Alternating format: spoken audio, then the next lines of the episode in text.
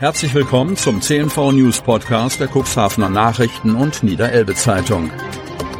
In einer täglichen Zusammenfassung erhalten Sie von Montag bis Samstag die wichtigsten Nachrichten in einem kompakten Format von sechs bis acht Minuten Länge. Am Mikrofon Dieter Büge.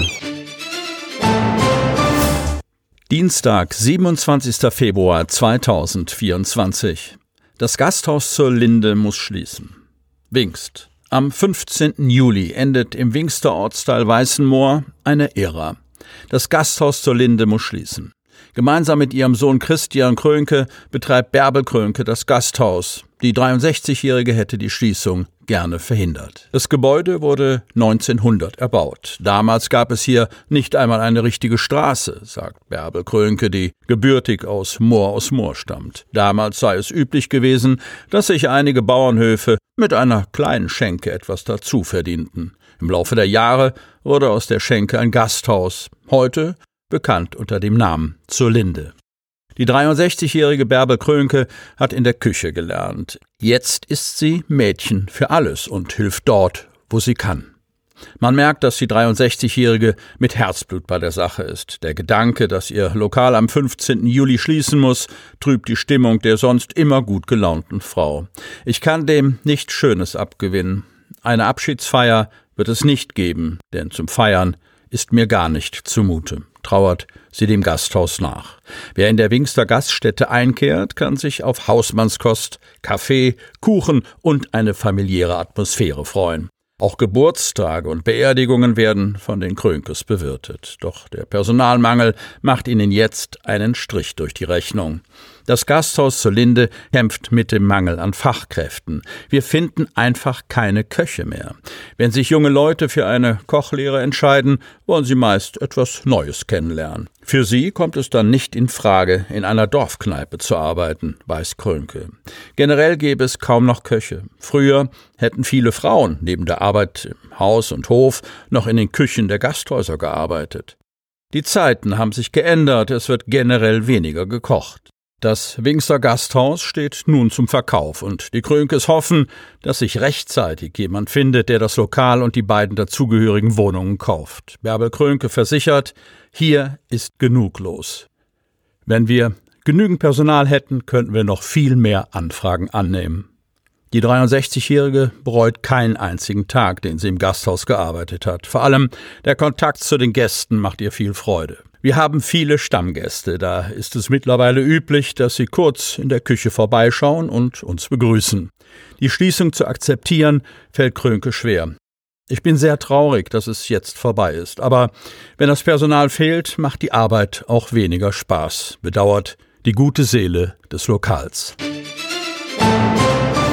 Vogel sorgt für Unfall auf der A27. Cuxhaven. In der Nähe des Cuxhavener Autobahnkreisels ist es am Sonntagvormittag zu einem Unfall gekommen. Eine 25-jährige Klagenfurterin war mit ihrem Ford-Pkw in Richtung Cuxhaven unterwegs, als sie gegen 9.45 Uhr kurz vor dem Autobahnende nach eigenen Angaben einem Vogel ausgewichen sei. Das Fahrzeug geriet auf der A27 in Schleudern und prallte gegen die linke Leitplanke. Die 25-jährige Fahrerin und ihr 29-jähriger Beifahrer aus Bremerhaven wurden leicht verletzt. Sie wurden im Krankenhaus behandelt. Am Pkw entstand laut Polizei wirtschaftlicher Totalschaden.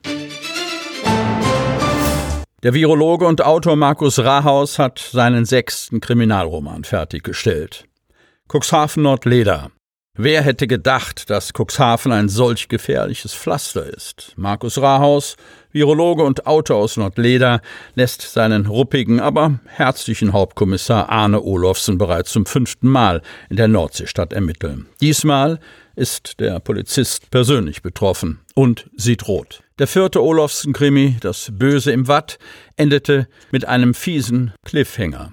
Olofsen kommt nach Hause. Die Tür steht offen, der Hund liegt in einer Blutlache und seine Partnerin Paula ist verschwunden. Dazu die unmissverständliche in Blut geschriebene Botschaft Sie ist weg, du wirst leiden.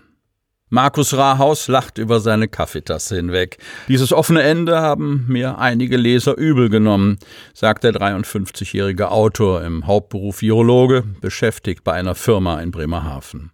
Aber nun hat das Warten ein Ende.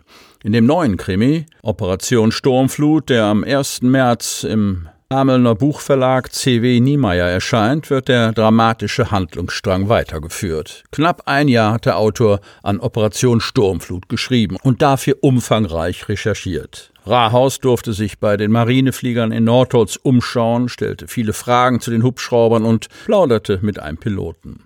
Er bekam außerdem die Gelegenheit, im Cuxhavener Hafen auf dem Lotsenstationsschiff Hanse, dem Tender Groden und dem Lotsenboot Nübbel mitzufahren. Näher geht's nicht, zeigt sich der Autor glücklich über die Recherchemöglichkeit. Der Roman ist stark maritim ausgerichtet, verrät der Schriftsteller, der Mitglied in den Krimi-Autorenvereinigungen Syndikat und Krimikartell ist. Aber auch das ländliche Nordleda, Wohnort des Autors, spielt wieder eine Rolle. Dort wird Olofsens Frau Paula entführt. Polizei deckt zahlreiche Verstöße auf. Kreis Cuxhaven.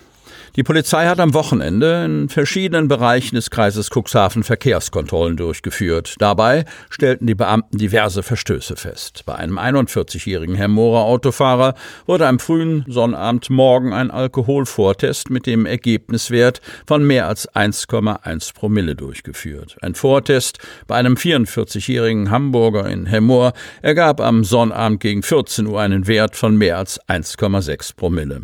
Der Alkoholvortest eines 59-Jährigen aus Cuxhaven zeigte am Sonntagnachmittag gegen 13.45 Uhr im Cuxhavener Drangstweg einen Wert von mehr als 1,1 Promille an. Allen Autofahrern wurde eine Blutprobe entnommen und die Führerscheine sichergestellt. In Osten fuhr ein 33-jähriger Herr Mohrer am Sonnabendmorgen ohne Führerschein. Bei Geschwindigkeitskontrollen auf der L116 zwischen Lamstedt und Hechthausen stellte die Polizei am Sonntag innerhalb einer Stunde acht Verstöße fest.